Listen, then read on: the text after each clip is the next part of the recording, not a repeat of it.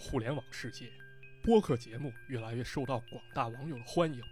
但就在去年，一档匪夷所思的播客却浮出了水面。两名主播制作粗制滥造、过度惊吓的节目，谈话过程中更是频繁出现污言秽语，特别害怕。灵异，杰哥不要啊！这究竟是人性的泯灭，还是道德的沦丧？是因为神秘世界深不可测，还是因为主播太过操蛋？敬请收看《溜达进科学之操蛋播客之谜》。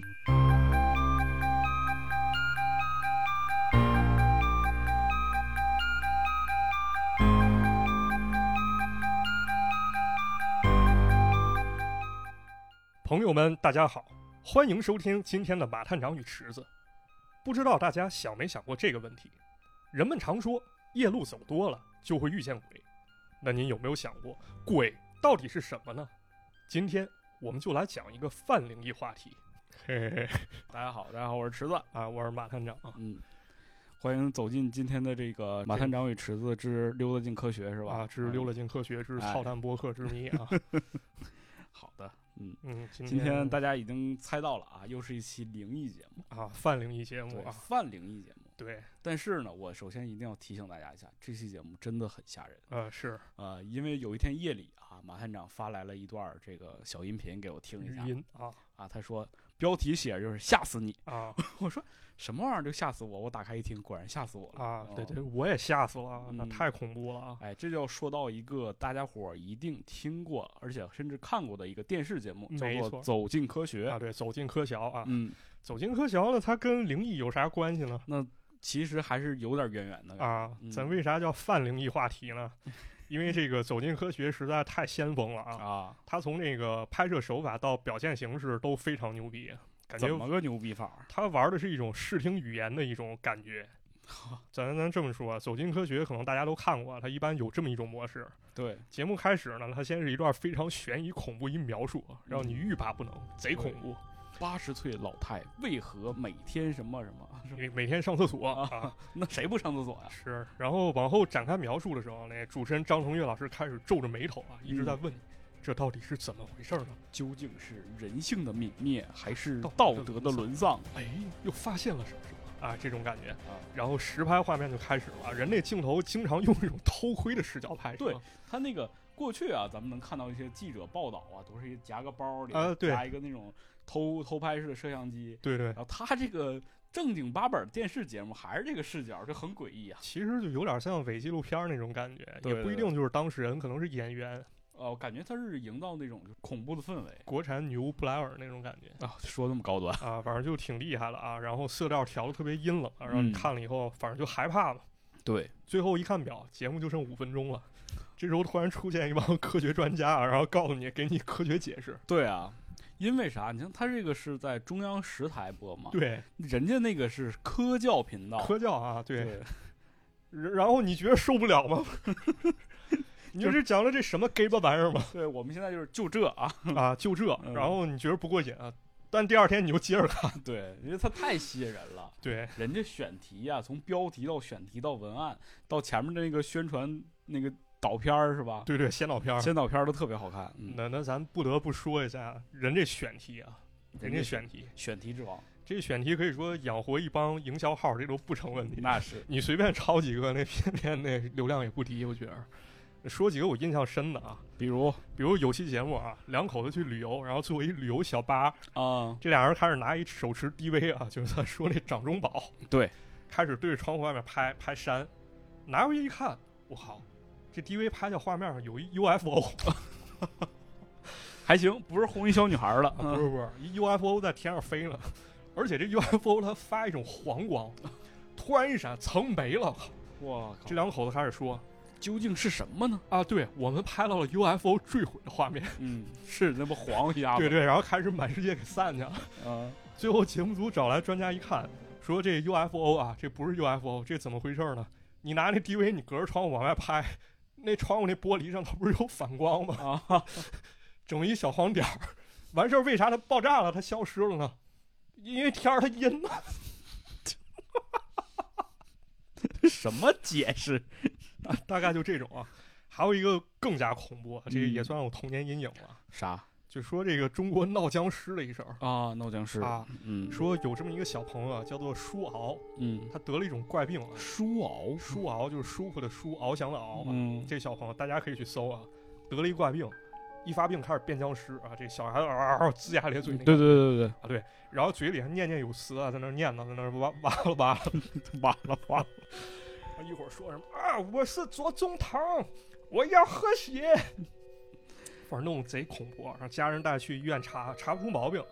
最后开始用封建迷信的方法给他治了，比如说拿那个血嗯，往他脑门上抹一道子，跟那林正英电影也差不太多。就这感觉啊。后来记者调查，这小朋友发病了，然后跟那记者开始比划上了。就就能开着车了，那记者坐前面，小孩坐后面，然后那小孩噌一下抓住那记者脖子，然后车毁人亡了。对，嗯，天，最后咋回事？查出来了，这小朋友啊，他是留守儿童，爸妈在南方打工，每次发病的时候，他爸妈回来都对他特别好哦，啊。医生认为呢，这小朋友应该是得了这个疫病啊。经过心理治疗之后，果然没事儿了就是想博得这个更多的关注啊，有点这感觉。嗯，类似故事特别多，我相信在座各位朋友肯定也能数出来好多个我记得一个特别这个有意思的，也是经常大家拿出来说的，啊就是老汉为何啃食天外飞兵这个啊事啊啊！对啊，实际上它就是这个。呃，飞船那个飞机上面掉下来的一些处理人类的排泄物啊，对，他以为是圣水，对结果真的是圣水对然后还有一个特别有意思的，就是有一个小溪流，啊！有几个人去摸摸摸摸，然后就是发麻，说浑身发麻。他说这地方好养生，这是接受地球的这个磁场能量。啊研究一圈，最后发现是旁边漏电。啊啊！电疗是吗？对，也可以，也挺好。嗯，反正都是这种吧。嗯，对，类似这种，但是《走进科学》里面其实人有系列节目，那对对，不知道你记不记得啊？是比如有那个中国野人调查，哎，这也是给马探长留下童年阴影的一个对，嗯，红毛虐人回眸一笑嘛回眸一笑啊，还有这中国水怪调查水怪调查啊，但还有一个我印象特别深刻，它一系列节目叫《到底怕什么到底怕什》么啊。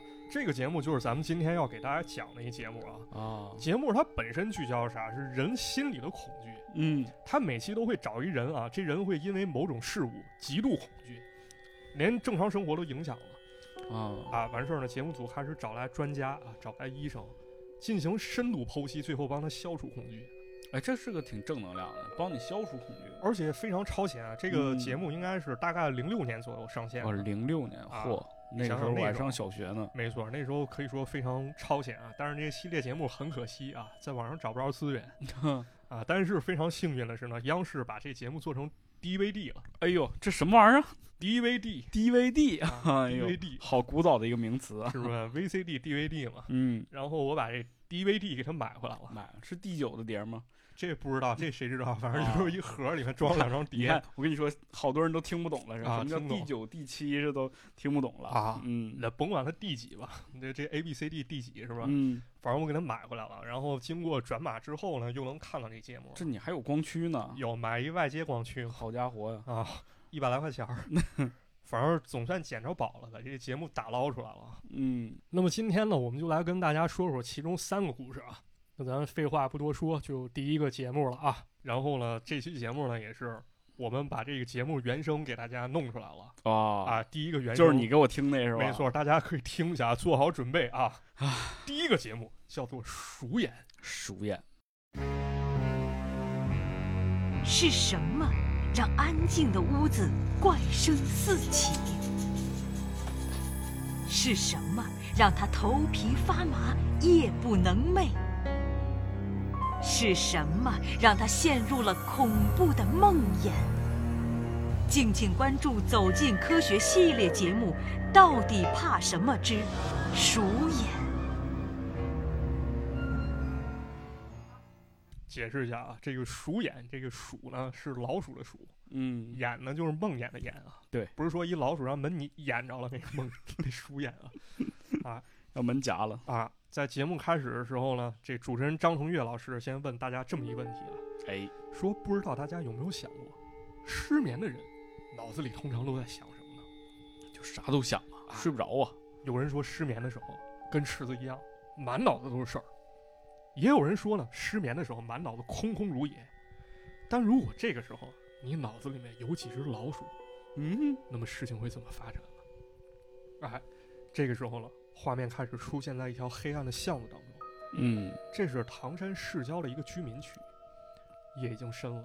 此时此刻正是夜半时分，哎，这居民区大多数人呢都已经进入梦乡了，但是在一个老式的住房里，却频频传出奇怪的声音。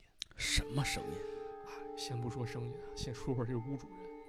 这屋子的主人呢，叫做李菊，是一个四五十岁一大姐。这个时候呢，李局把家里灯通通打开，然后在各个房间就溜达，就巡视。就溜达。哎，我没事儿，我溜达。溜达，有的时候还弯下腰来啊，检查屋里的缝隙，比如桌子底下、暖气片里、他找啥呢？这是？厨房杂物堆。有的时候呢，他找一东西，他还拿一鸡毛掸子，在这空气当中呢戳来戳去，豁了。哎，豁了呢，整个屋子就发出这一阵又一阵怪声。他到底在找什么呢？原来这李局经常做一个怪梦，半梦半醒之间，他感觉自己躺在床上，但是睁眼一看，周围全是老鼠。哎呦，这老鼠们快速扭动身躯，显得非常非常恶心。你看啊毛那油亮的，油脂麻花的。哎呀，李局突然一下被吓得不行啊！但下一秒钟再看，床上老鼠全消失了。嗯，哎，幻觉。没错，这种怪梦已经持续好几年了。李局开始确信啊，我家一定藏着老鼠。嗯哎于是每到半夜呢，这李局睡着就不安稳。但凡感觉到不妥呢，他就起床啊，拎着这鸡毛掸子，找老鼠。哎，四处搜查。这么一折腾呢，往往得折腾一两个小时，确定家里真的没老鼠之后呢，李局才敢继续睡觉。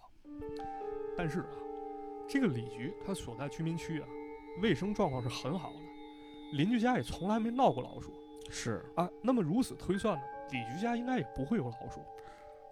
但是李局变得越来越偏执，他只要不起床查老鼠，心里就不踏实，就睡不着。他总觉得自己跟别人不一样啊，自己是一个非常招老鼠的人。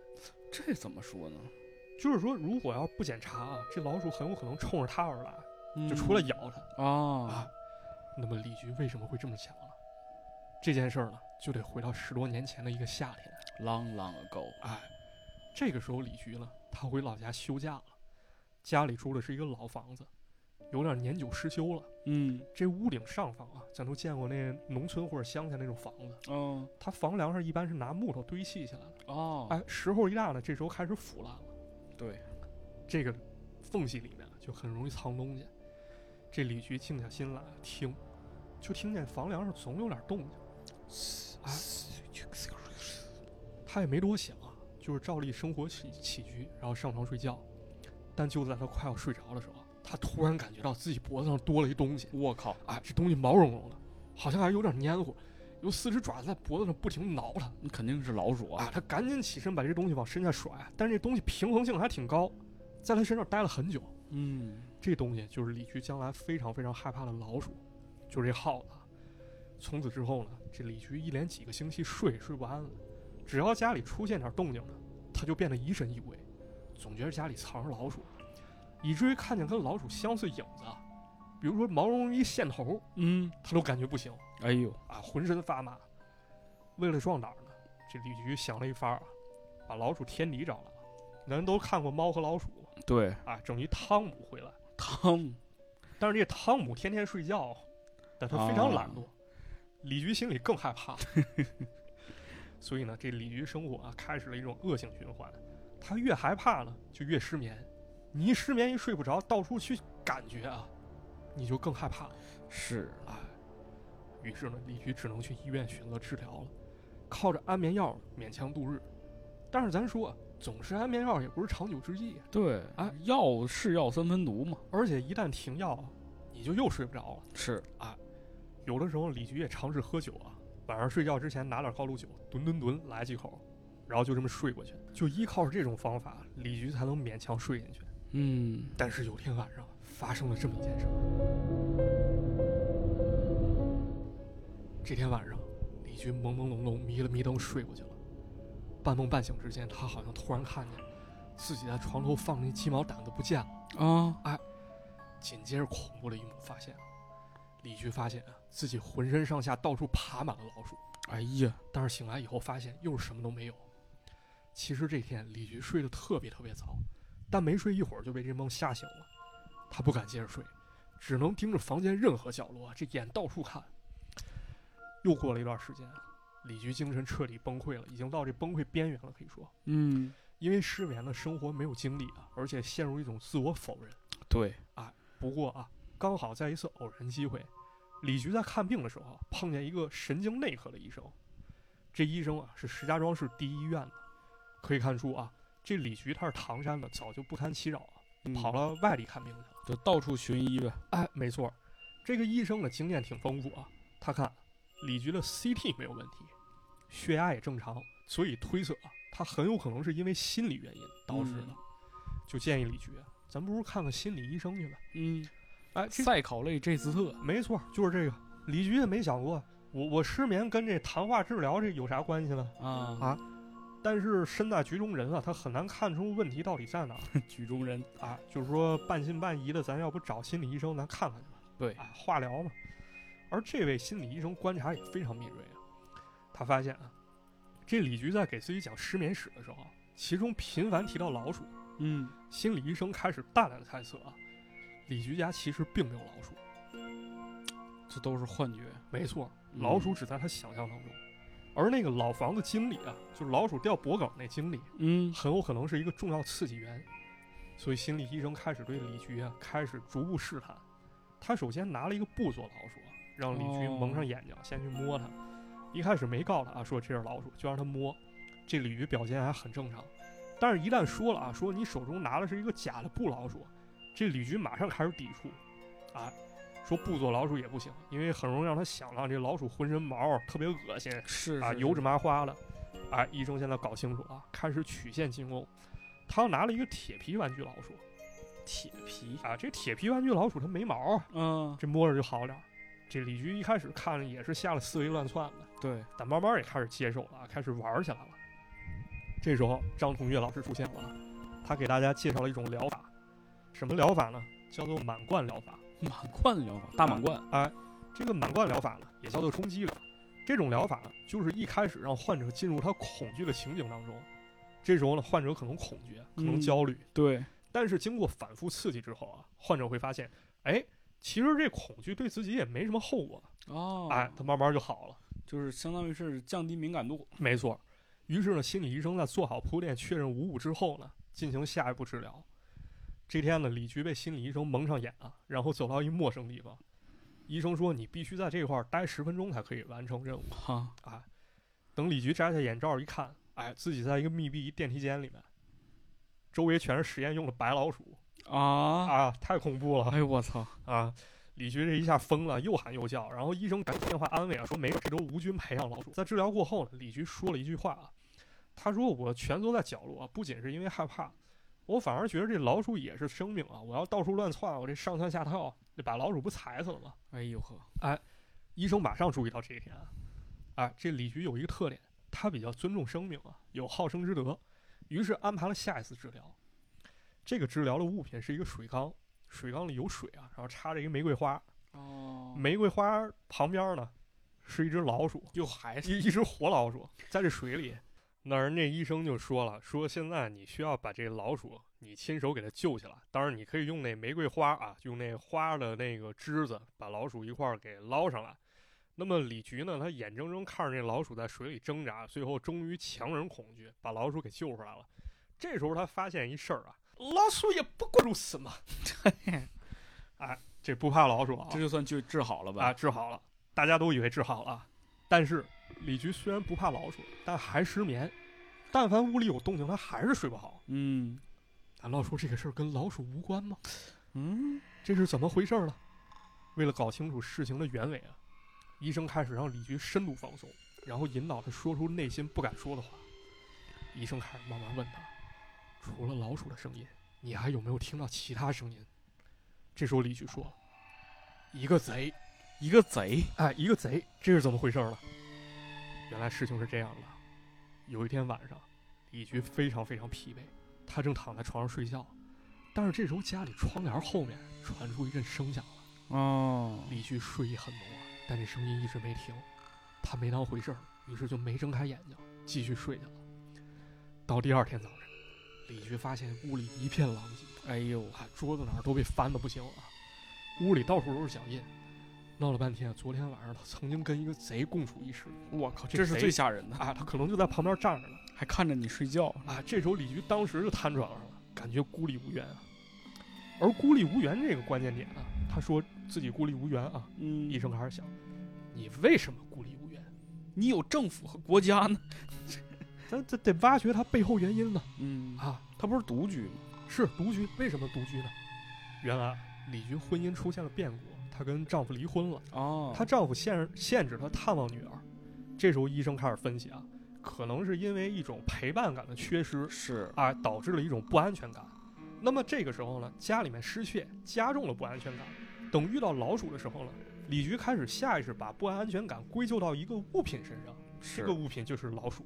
嗯哎为了彻底根治呢，心理医生又找到了一个疗法啊，他找来一个女性医生，扮演李局自己家闺女，她女儿，啊啊两个人抱在一起啊。这种情况是李局半梦半醒之间的，啊，给他心里一种暗示啊。嗯果不其然啊，这下李局心结解开了很多。没过多久，他女儿也打来电话说，其实现在自己在外里挺好的啊，也没有说刻意疏远您。嗯，啊，这么一来，李局的失眠问题终于解决了，哎呦，挺有意思啊。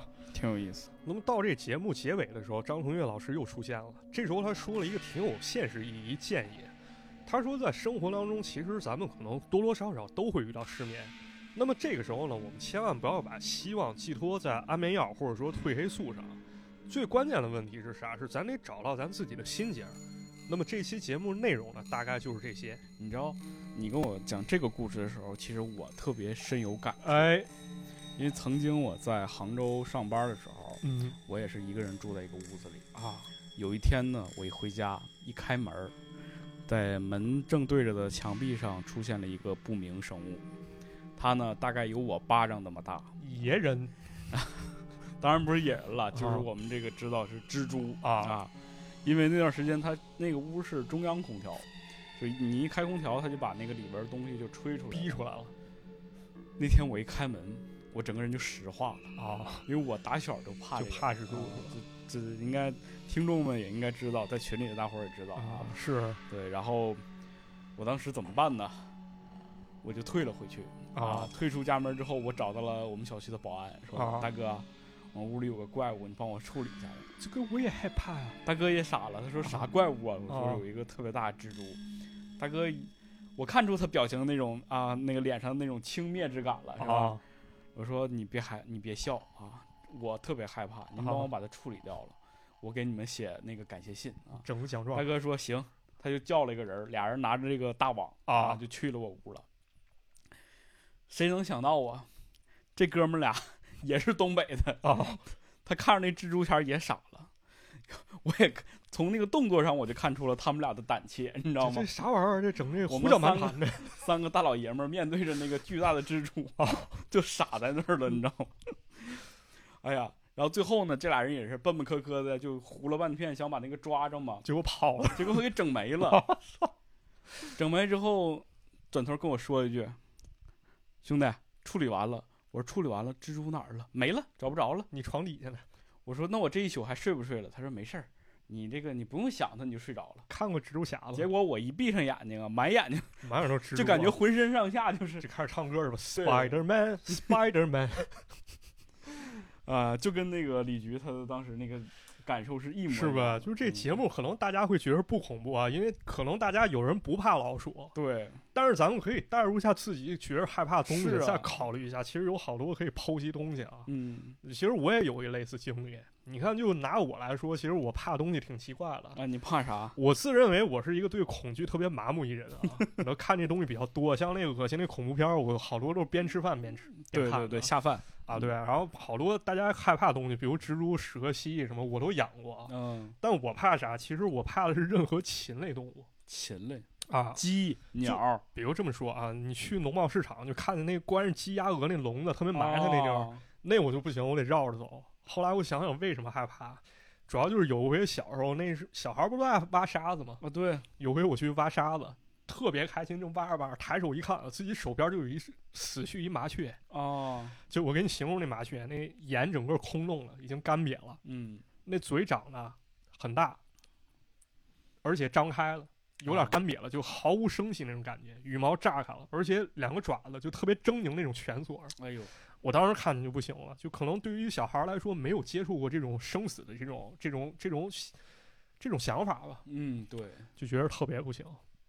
啊，所以各位朋友啊，其实也可以自我带入去剖析一下，看看自己恐怖有没有深层次原因是，啊咱们每个人都有一些就是自己恐惧的东西，啊，嗯，应该还是有。反正那个从各种宗教也好，或者说看各种电影也好，特别是像一个大魔王啊，啊，对，他能够知道你心里最怕什么 是的，是的，啊，嗯。很有意思啊。大家可以去自我剖析一下，可能更好去认识自我啊。嗯，但是我觉得他这个治疗方法我不是特别能接受。那肯定也是不建议你自己去搞啊，对玩儿的吓死是吧？人那心理医生毕竟人专业了，他可能做好铺垫，人自己有一度是吧？人能行嗯是，啊。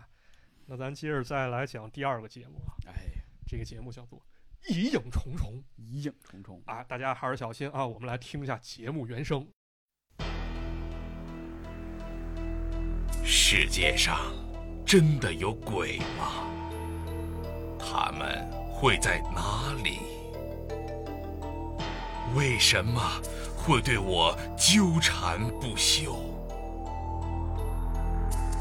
敬请收看《走进科学》，到底怕什么系列之疑影重重。这玩意儿给我吓死太 吓人了。了啊！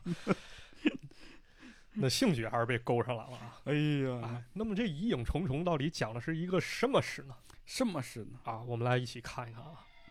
这件事发生在二零零四年的一个深秋，哎，事发地点呢是我的家乡石家庄。什么都是你们家乡的事儿吗？呃他可能走进科学节目组可能在北京，他没事儿跑我们河 北周边去河北省比较取近。咱接着说啊，嗯，事发地点呢，在我家乡石家庄市郊的一个村儿里。当时夜已经深了，村儿里大多数人呢，还是已经睡过去了。哎，但是在一个村儿里一个民宅当中啊，有一个女生突然被捅醒了，捅醒了啊，捅哪儿捅胳膊或腿儿吧。啊？捅醒她了呢，是她弟弟。她弟弟说她非常口渴，想要喝水。喝完水之后呢，又说肚子饿，让姐姐做饭。这姐弟俩呢，到底怎么回事呢？原来呢，被捅醒的女孩叫做小云，就快大学毕业了。捅她的弟弟呢，叫做小波，是一初中生。这俩人父母离异啊，姐弟俩就跟着父亲啊住在石家庄市郊。因为他爸是一做买卖的，经常外出，所以家里呢，常常就只有姐弟两个人住。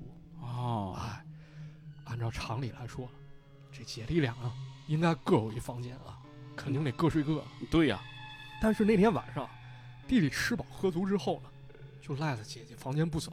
嗯，他让姐姐给他讲故事啊，然后还钻进姐姐被窝里。现在呢，我们可以试问一下那些嘴角上扬、发出坏笑的人：难道我们今天是要讲一个禽兽的故事吗？什么玩意儿？怎么就发问了？并不是啊，嗯，我们要把故事继续下去的。对，不要想，你快继续。不要想。在困意之下啊，这姐弟俩就躺在床上，姐姐很快睡过去了。但是第二天早晨，她开始整理弟弟床铺，发现床上弟弟睡过的区域湿漉漉的一片。你等会儿，你给我打住。你咱能不能正经一点儿？咱讲的就是什么故事？不是实话实说嘛，人节目就这样了。行行行，那难道他是像池子想的一样，这地里像发生了像生物课本上发生的遗精吗？不是，我以为是尿床了。啊，没错嘛，姐姐发现他就是尿炕了。哎呀，但是不对啊，表弟已经上初中了，怎么还尿炕了？啊，肯定是身体出现了问题这是吗？啊！这姐姐姐就跑到市里大医院啊，去咨询医生。医生建议啊，还是给弟弟做一全面检查吧，啊这也许那方面有点问题呢，哪方面有点问题啊？泌尿系统嘛。嗯啊，等小云带弟弟检查回家的时候，啊，不是啊，等到小云从医院回家的时候，已经夜深了。嗯，他们家住在郊外啊，一到晚上就伸手不见五指，而且周围有好多工厂啊，时不时会发生一些奇怪的声音。嗯，小云回到家里呢，就赶紧躺床上睡觉了。可睡着睡着呢，家里看门狗开始一阵狂吠，哎，于是呢，小云开始蹑手蹑脚走出了自己的房门。这个时候，他听见了门外传出了一阵没有办法用语言形容的声音。哦就这，不是，我也不知道啊，都没法形容，我咋形容自己好吧？啊？小云开始怀疑家里是不是有人闯进来了呢？嗯，他开始小心翼翼推开门啊，没想到家里灯全是打开着的，啊，哎，整个房间灯火通明。哎，不对呀、睡觉之前他明明已经把灯给关了呀。嗯，哎，小云赶紧检查家里门窗啊，发现都没有被打开的痕迹。这个时候，他突然想到自己弟弟啊，就往弟弟房间走过去。等开门以后啊，姐姐发现弟弟就安静的躺在床上，应该已经睡着了。哦，奇怪了，这到底是怎么回事呢？难道家里还有第三个人藏在里面吗？过了几天啊，这小云带弟弟去医院检查了，检查结果一切非常正常啊，嗯，这尿道也非常健康。嗨，那么按理来说了，这样的孩子是不该尿炕的。医生就开始认为啊，此事必有隐情，建议小云啊带弟弟看看心理医生去吧。这老得找那个赛考类这斯特啊，那肯定啊，找到心理医生了，这心理医生就开始观察，嗯，发现这弟弟啊有过反常行为，怎么个反常行为？尿炕，尿刚才不能不都说了吗啊？那而且沉默寡言，好像对所有人都有着戒备啊。嗯，这样观察呢，明显是不够的。于是医生嘱咐姐姐，你回家以后你多盯梢盯梢他啊，啊，你留意一下他四周。于是隔天呢，这姐姐趁着弟弟上学功夫，开始给他收拾房间。啊，结果呢，在床底下翻出几片奇怪的东西什么啊？床底下啊，这个东西呢，外面有一层塑料袋儿，啊，里面呢是一个长方形一折叠纸片儿，上面嗯印着图案。什么图案？这这先不说啊，这纸片儿里面呢夹着两张圆圆的东西，这是什么呢？碟儿呗？毛片儿？不是什么啊，毛片儿？那能是一定就是毛片儿？万一是游戏碟呢？真不是啊！他姐打开一看，鬼片儿啊，鬼片儿。啊！哦，知道这一关键信息之后呢，这姐姐带弟弟又找到心理诊所来了。，嗯，这医生认为啊，必须深入弟弟内心世界看一看。啊，于是把他带到心理监护室了啊。这其中呢，有仪器专门监测他弟弟，比如心跳指数啊、血压、呼吸这些常数啊。啊，这时候呢，医生开始给他弟放碟啊，先放了一张这个动画片儿动画片儿。啊，看动画片儿就一切很正常。这时候啊，但这时候医生突然把这动画片儿哎给他换成鬼片儿了，发现呢弟弟呼吸次数开始急剧增加啊，那从二十多次变成五十多次，基本上是这样 这还是狗？啊，就这这种感觉了。这时候医生发现一问题啊，这件事儿呢足以证明这件事情没有那么简单。为什么呢？因为对于正常人来说啊，比如咱俩看鬼片儿啊，嗯他到恐怖的地方，咱俩肯定会下意识把这眼神儿移开，嗯就嗯，这样，哎哎，到处移，就假装就不看，不直面恐惧嘛，对吧？我多想让大家看到这个画面啊，，或者说不看了嘛，对吧？嗯但是这弟弟小波呢，他明显感到已经害怕了，但这小子一直没松啊，他强忍恐惧一直在看，还要看啊说明什么呢？这鬼片里可能有他弟弟心里需要的东西什么东西呢？啊，这得分析啊。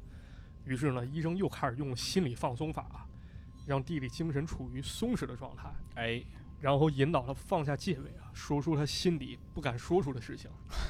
啊，小波开始慢慢说了啊，原来事情是这样的。嗯，原本呢，这小波是一个非常活泼开朗的孩子还叫小波啊？啊，但是五年之前呢，小波的妈妈去世了哎呦，啊，可能是因为啊，这小波的父亲没有对他进行过死亡教育，只能骗孩子说，哎，你妈妈去了一个很远很远的地方，嗯，所以很长一段时间呢，这小波对母亲啊、死亡啊、远方这些地这些这些词啊都非常迷惑，确实啊那个时候我们确实无法理解死亡。对他性格呢也变得越来越内向啊，就跟我似的啊。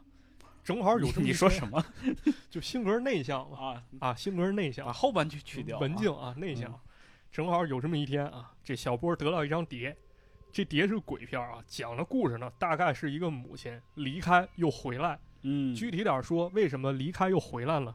是因为小孩的妈妈变成了鬼啊，啊！就这么一个场景啊，让小波感觉更加疑惑了。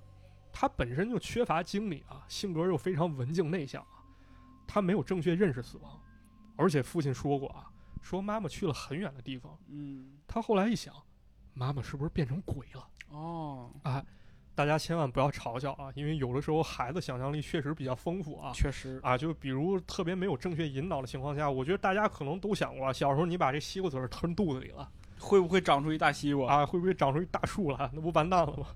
这小波开始意识到啊，自己的身体开始出现了变化啊，特别是有一天晚上啊，他突然醒来，发现自己下体冰凉冰凉、湿湿的，啊，身边的好像有东西在游荡，尿炕了呗？难道这就是灵异？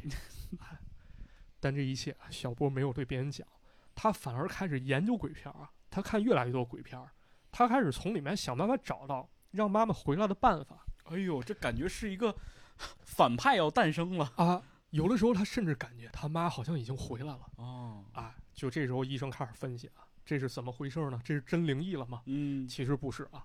反复看恐怖片儿啊，很容易造成催眠和暗示。嗯啊也就是说，对于涉世未深这种没有建立起正确观念的孩子来说啊，他一开始心里可能还有理性，但反复看、反复看，一直看鬼片儿，那么不知不觉当中，他可能自己进入角色了，就啊，代入了，代入了。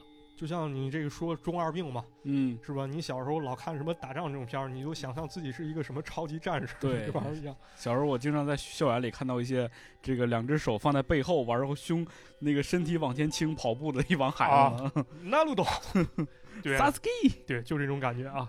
长此以往呢，就造成一种结果啊。小波在看鬼片儿的时候，其实他是忘记恐惧的，嗯他在找寻，但看完鬼片儿呢又害怕，慢慢他有时候分不清虚幻和现实了哎呦，啊。这时候呢，医生开始针对治疗啊，搞这个化疗、化疗了，谈话治疗嘛。他给小波建立起了唯物主义体系啊，哎呦啊，然后作为完整的心理治疗了，那医生肯定不能告诉你说这些都是假的，是吧？他还得设计一个成长和证明的环节，嗯，让患者搞一个自我突破哎呦，啊，找到自己身上的力量。所以呢，又是一个漆黑的夜晚，这医生把小波扔到了一个漆黑无比的胡同里好家伙，啊，就给他留一对讲机，然后医生跑路了。医生跑路了还对行，他跟小波说：“你现在必须独自一人啊，穿过这条胡同，然后过来找我们。”然后在对讲机里不断鼓励他：“你真棒，你嗯能做到，相信自己。”哇！最后呢，小波果然完成了这挑战啊哎，啊，性格呢也开始恢复正常啊。从此之后呢，他也开始有了一些男子汉的特征啊，也比如，呢？反正就不会尿床了嘛。啊，啊，那可能尿别的吗？什么？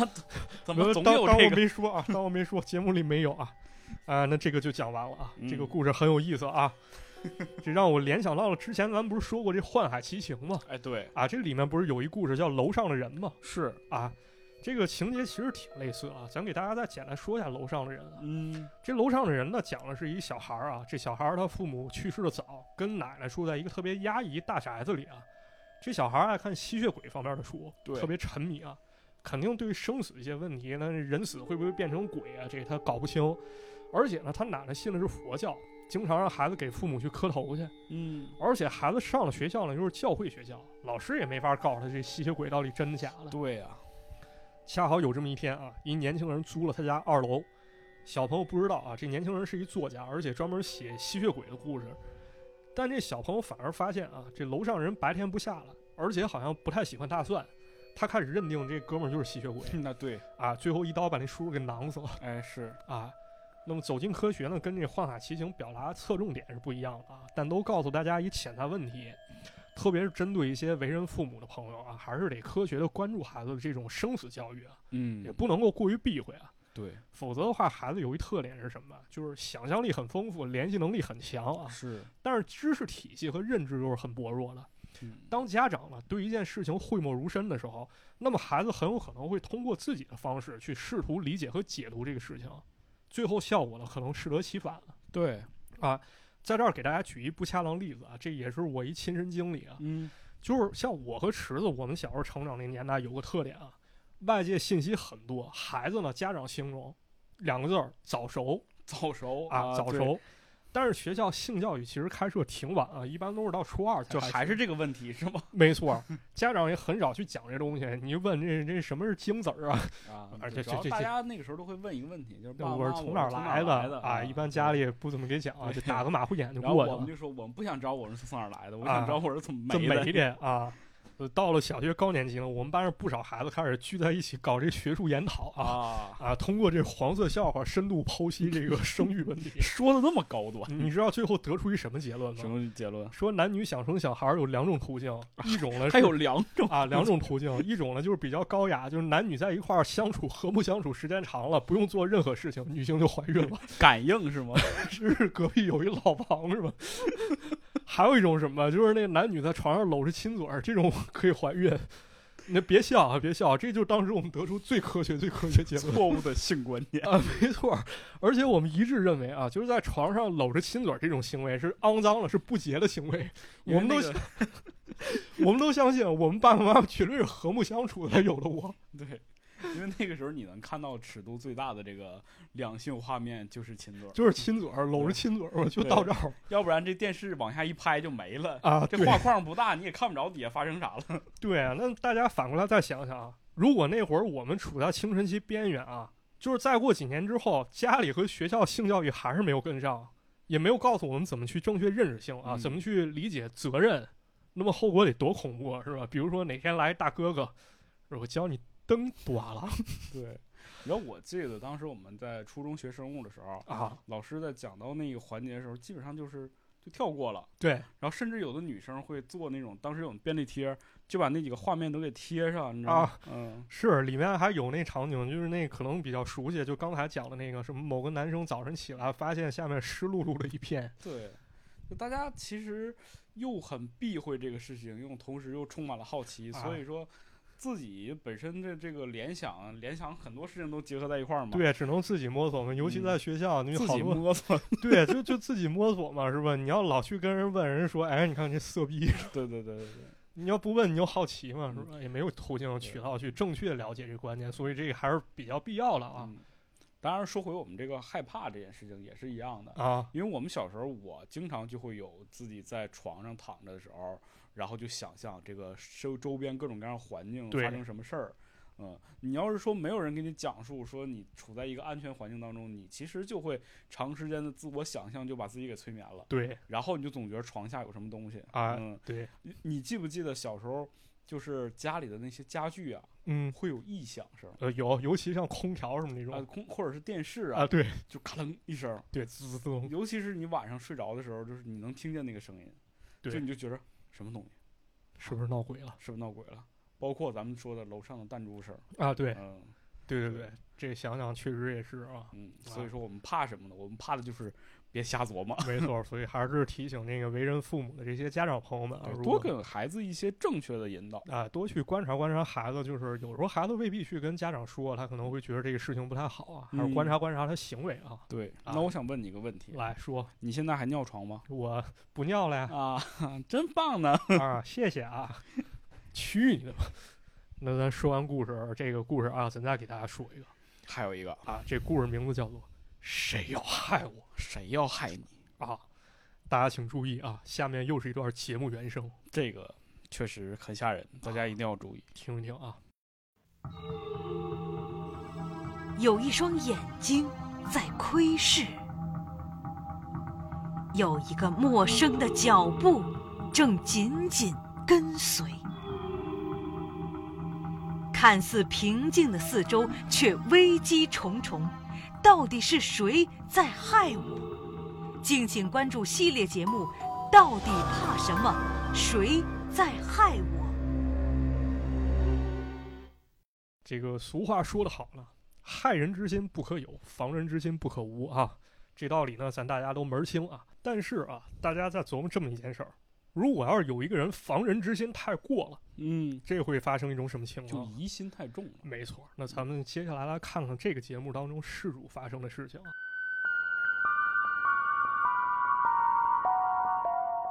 二零零二年十二月的有一天啊，有这么个特殊的女患者来到医院了。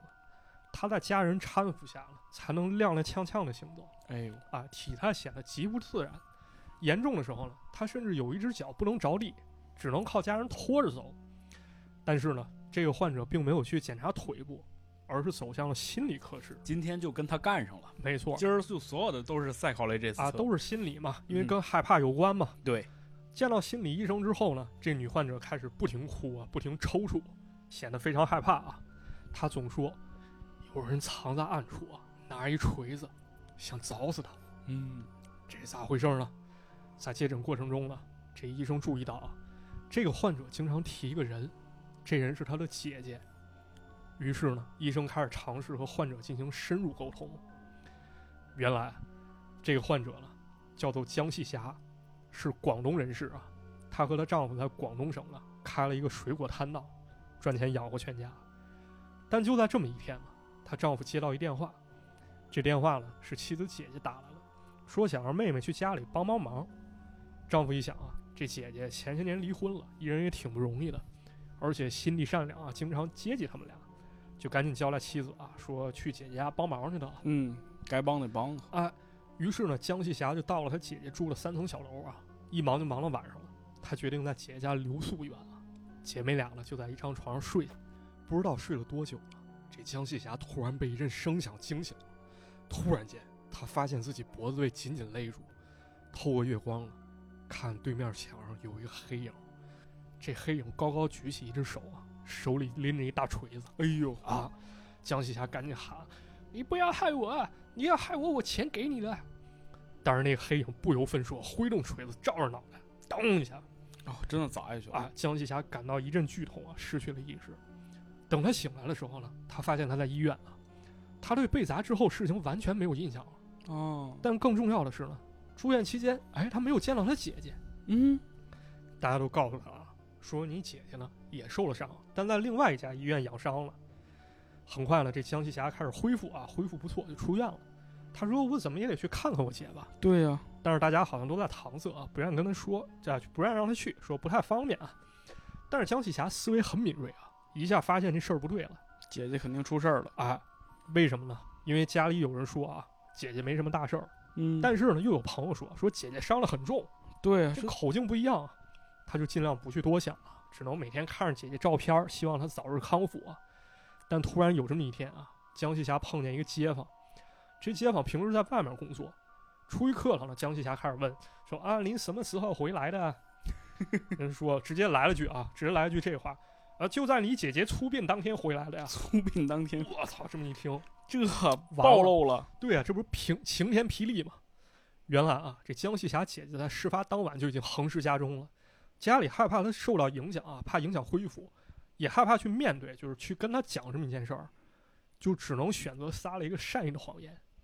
可是呢，在谎言破灭的时候啊，这江细霞彻底崩溃了，哎，她心里感觉到伤心，而且呢，伤心过后又感觉到了恐惧对啊、啊，毕竟当时遭遇已经很恐怖了。你想，半夜有人拿锤子凿你。是，这个时候呢，江继霞就发现啊她身体开始不听使唤了，还栽倒了几次，有的时候吃饭都吃不了，得丈夫喂她。她丈夫呢也发现妻子开始变得不对了。首先呢，这老婆在睡觉的时候啊，身体开始不自觉在那颤，在那抖抽搐啊，嗯，嘴里还念念有词，不知道嘟囔什么呢不要杀我呀！啊。江细霞还说自己出睡觉的时候会出现幻觉啊，就在家里哪个角落啊，你没查到角落，就藏着一个人，这人可能蹲着，手里拿着一铁锤哦，啊，就在那藏着。随时准备要对，给你来上一锤。你要稍不注意啊，那锤子那就那锤子可不长眼。嗯，从此之后呢，这江继霞开始变得偏执啊，没有重要的事儿就不出门，即便在家了，就没事儿就检查家里各个角落，看看有没有藏着人。哎，比如这壁橱里会不会蹲着一个呢？这门后面会不会躲着一个呢？哎呦，这天花板上会不会吊着一个呢？那更吓人。啊，家里都觉得这江霞是出了毛病了，但是去了好多个医院，查出来结果都是什么呢？没有任何器质性病变，嗯，没事儿。于是呢，家里又只能抱着试试看心态，带他去了心理咨询。心理医生呢，其实一眼就看出问题了啊。他做了一个简单实验，他先搀着这江西霞走了一小段路，发现江西霞走路的时候啊，总是紧紧握着别人手。但比较奇怪的是啊，这江西霞走平地的时候很不利索，但是碰见这个上坡或者不好走的路，他反而开始变利索起来了这是为啥呢？啊！而且呢，这医生呢就开始做了一个尝试啊，嗯就跟这爸妈教小孩骑自行车一样，对，哎，偷偷把手松开了，结果发现没事儿，蹭蹭蹭往前走。哎，这说明什么呢？这个江西霞对自己身体的不信任，啊，有心理阴影啊，导致这种情况。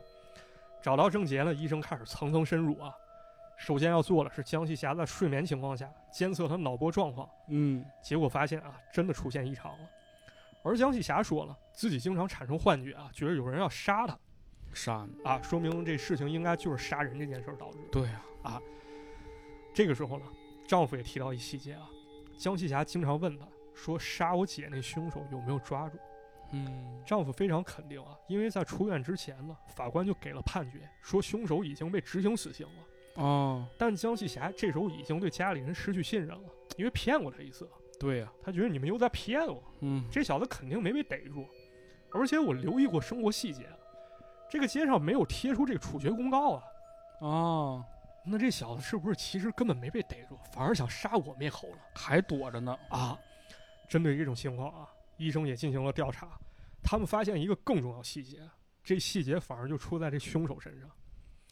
他们通过这种深入的和患者沟通，发现这个杀人凶手呢，其实就是江西他姐姐一街坊哇，啊，还是个熟人，啊，而且屡次向他姐姐求爱，最后啊遭到拒绝，起了杀心。更重要是什么？江细霞之前见过这凶手，还见过，啊，见过他，医生就猜测了，江细霞当天晚上呢，他肯定是看清凶手脸了，嗯，这个印象呢一直残存在他记忆深处啊，产生了一种被害心理。那么为了让他消除恐惧呢，怎么办？还得让他直面恐惧。于是呢，心理专家啊想了一个好招儿，在治疗之前呢，他们找来一个高大威猛、相貌堂堂一警察叔叔，让他站在江细霞身边啊。人家警察同志这军姿一站啊，那玩意儿这贼拉有有安全感啊。然后呢，这警察同志紧紧握住江西霞的手啊，在医生引导下，江西霞开始一点一点慢慢的把这个当晚回忆发生事情全回忆出来。嗯他开始想起啊，其实事发当晚有段时间他意识是非常清醒的，他扭头看见了姐姐倒在血泊当中，他还想着去叫他姐姐，但姐姐已经是一具尸体了。哎，啊也就是说，江西霞早就知道她姐姐已经遇害了。等回来完之后呢，江西霞睁开眼睛一看，哎，金色盾牌，热血铸就，人家警察叔叔还在啊哎呦我的天哪，啊，人就在跟前儿了啊。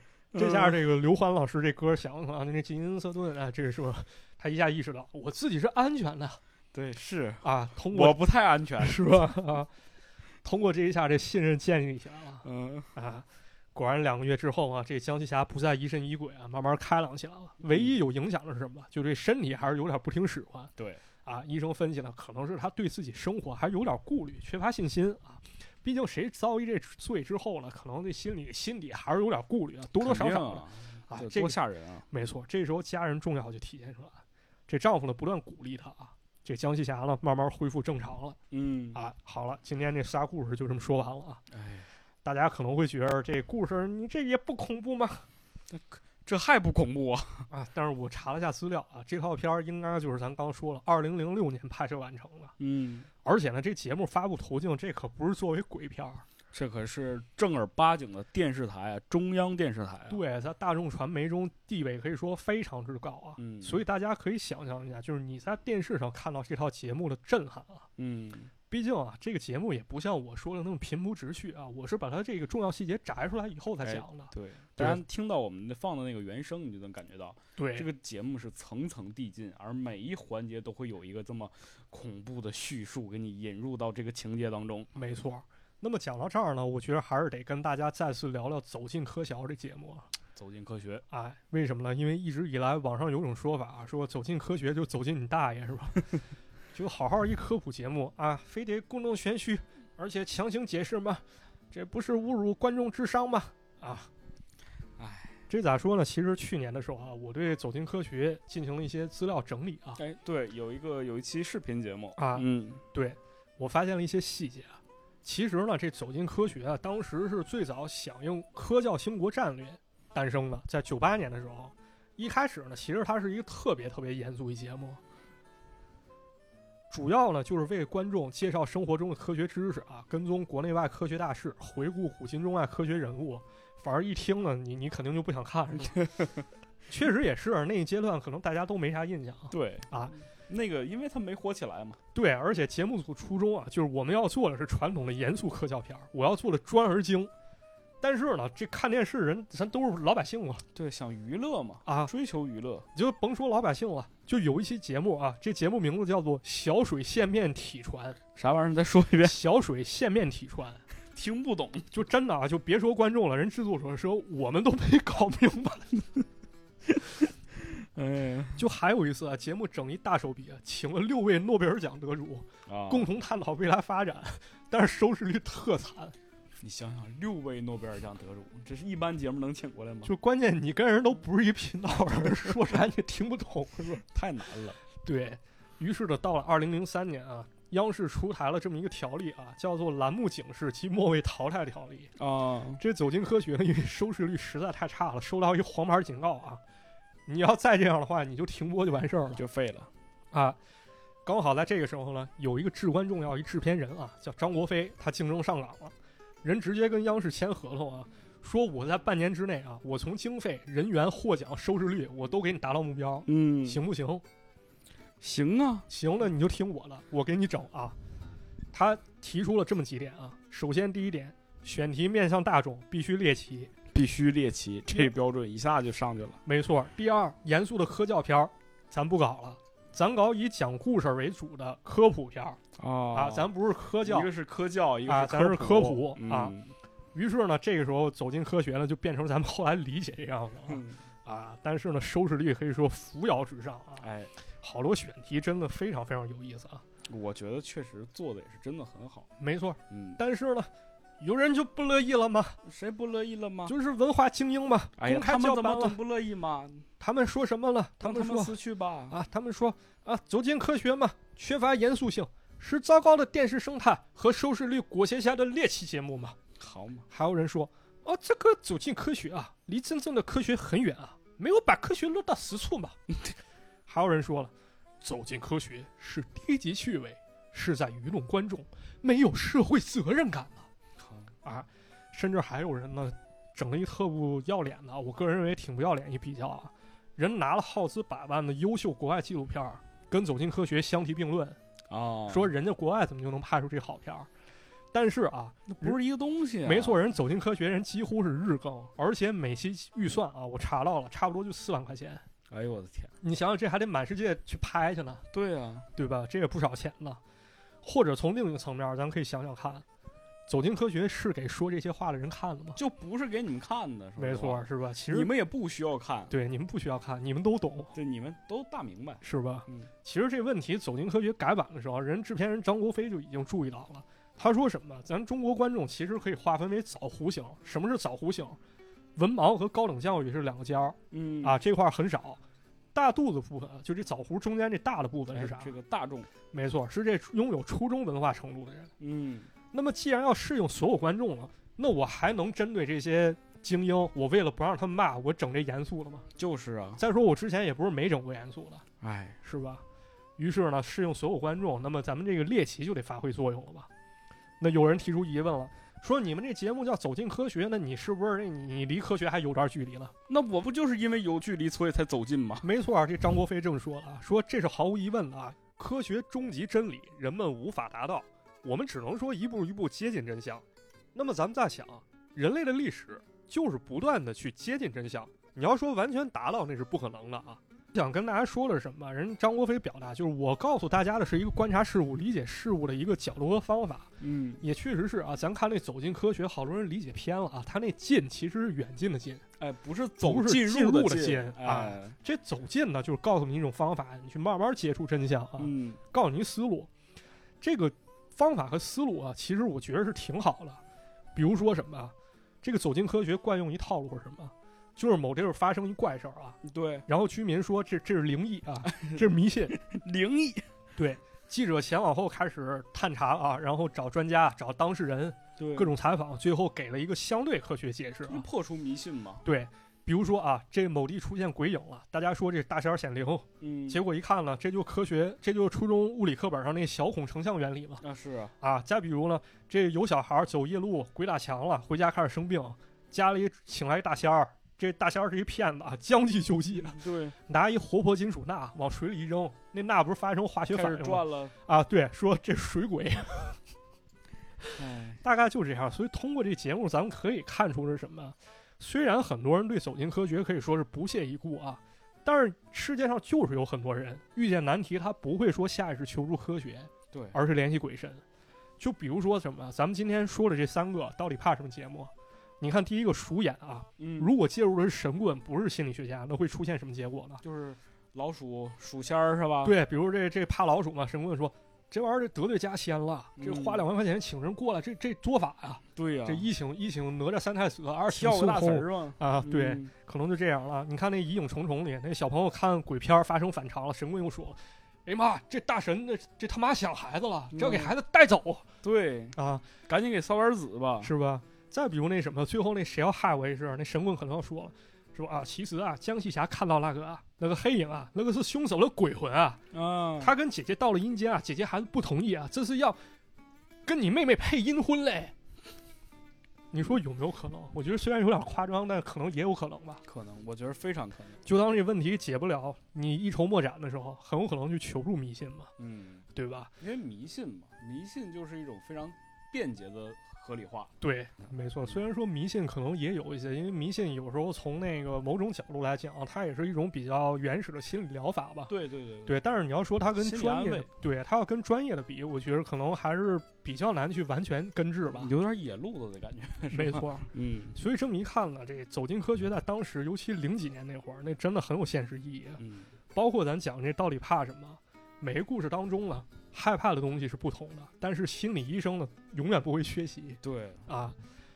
这个节目呢，放送于二零零六年，其实我查了下，应该也是有时代背景的啊。零六年，啊，因为有资料人说了啊，说咱们国家心理咨询和治疗开始于二十世纪八十年代，但是二零零一年呢，心理咨询这个职业呢，才第一次出现在中国职业大典当中。哎，是啊，二零零五年的时候，也就是节目上线前一年了，咱们国家呢开始正式开始心理咨询师专业化进程，所以咱们电视小品也能看见啊。哎，对，宋丹丹和赵本山那对，就那钟点工，那是两千年小品，嗯那个赵乐宝、范德彪，还有那心病，那有个女的她姓郝，那个啊嗯，那二零零三年小品。哎，啊化疗是从这儿来的，是？吧？其实可以看出啊，就是二十一世纪头几年，人们开始对这个心理健康这个相对新鲜这事物啊，开始关注了，啊因为这个物质生活已经极大的满足了，就开始关注这个心心理问题了。对呀、而在二零零六年职工心理健康调查中显示啊，说近五成人出现了心理困扰。嗯，那也就是说呢，在当时那年代啊，还是需要呼吁大家去关注心理健康问题，这其实已经很迫切了啊啊！而到底怕什么这节目呢？它其实就是通过一种猎奇方式啊，给我们展示了一些心理问题，还有一些简单的疗法啊，也潜在给咱们提供一观念啊，心理健康呢是很重要的。如果有问题呢，咱还是最好去找心理医生啊。哎，这个观念呢，到今天还是比较适用啊。对，但确实，我们好像，呃，我身边朋友也一样，就是去能去看心理医生，能够接受这种治疗的人还是很少的。是，嗯，反而还是遇见事儿吧，这大家都有七情六欲嘛，对对对，是吧？免不了心里有疙瘩、钻牛角尖儿的时候。是，我觉得至少听完这期节目，你应该能够明白，就是很多时候我们自己心里的恐惧啊，或者是一些真正的害怕的东西啊，都是因为受到了一些事情，在你这个潜意识当中留下了一些不可磨灭的东西。对，而且通过这几个故事，咱也可以看出，它并不是一个单线程，它反而是好多事情叠加到一块儿一个综合产物。是，对，我觉得与其这样，咱倒不如找一个比较专业啊、比较细致、靠谱的一个心理医生去帮你解开心结吧。当然，一定要专业、靠谱啊。对，这两年其实人这个社会压力都挺大的。是嗯，就是我之前啊，就发现很多人都怕一个东西，啥它这个东西非常常见，啊就是手机。啊啊啊！对我就是手机一旦响了，就特别害怕，就焦虑，是吧？就这是一个现代人会出现的一种特别害怕的一个共有的一个东西。没错。嗯，我就说一事儿啊，现在问问各位朋友，你洗澡的时候手机敢放到客厅吗？不敢。是吧？就是包括你可能有突然间找不到手机了，你都会特别慌。对，找不到手机，你肯定想办法，就是手机开了静音，你让别人给你打电话也打不了。对。然后还有就是，你敢在下班之后，你手机长时间静音吗？或者说周六周天，你敢拿出一天时间你不看手机吗？这绝对不可能的。对我真的，我之前试过一次，那时候我工作最忙，我说我想隔离一天，嗯我把手机关了，过了也就俩小时，我又把它打开了，没法儿，嗯，没办法，有的时候你甚至发现没人找你，没人找你，但你心里就觉得万一怎么怎么，对，你就觉得好像就是你感觉你被需要，但其实你就根本就没有人找你。对，那一瞬间你又很失落，但你还是不敢把手机静音。没错，对，这都是人类在这个社会条件下经历了很多压力或者是一些很让你难受的经历之后留下的一些创伤。对，再嗯比如说焦虑啊、失眠啊这些对，也是啊，所以还是希望大家，如果真的有机会的话，去这个找心理医生缓解一下自己这方面的压力。没错儿，或者哪怕你就自己能够正视，是吧？听听节目，能够了解其中的原理也是好的。啊，对嗯，行，那如果大家听完这期节目呢，其实感感觉舒缓了一些呢，是吧？哎 那我觉得我们这期节目呢，其实意义也就做到了，对，也就嗯达到这个目的了。真的就是那个前两天我妈还给我打电话说，你不要为了猎奇而猎奇，说你还是要考虑一些，就是你做这节目你到底为了什么？对，我想想，确实也是啊，嗯，确实也是。当然，猎奇节目肯定得做，咱不能否定猎奇其实也是一种那什么，也是在给大家提供一种东西。对，其实这期节目我觉得很像我们之前讲那期，就是故事会。嗯，就故事会也是一个那种打着那种包装，是吧？对然后想要把这些东西传递给那些呃学识不高，然后其实接触能力有限的那些人。没错，故事会确实也是，你没有看到过什么那个跟传统价值观相反的吧？都是劝人向善的，嗯告人勤劳、告人美德这种故事。嗯，那行。但是很遗憾，好像《走进科学》这档节目停了。停播了，停播，了这是啊得两年了吧？嗯，停播了，很遗憾啊。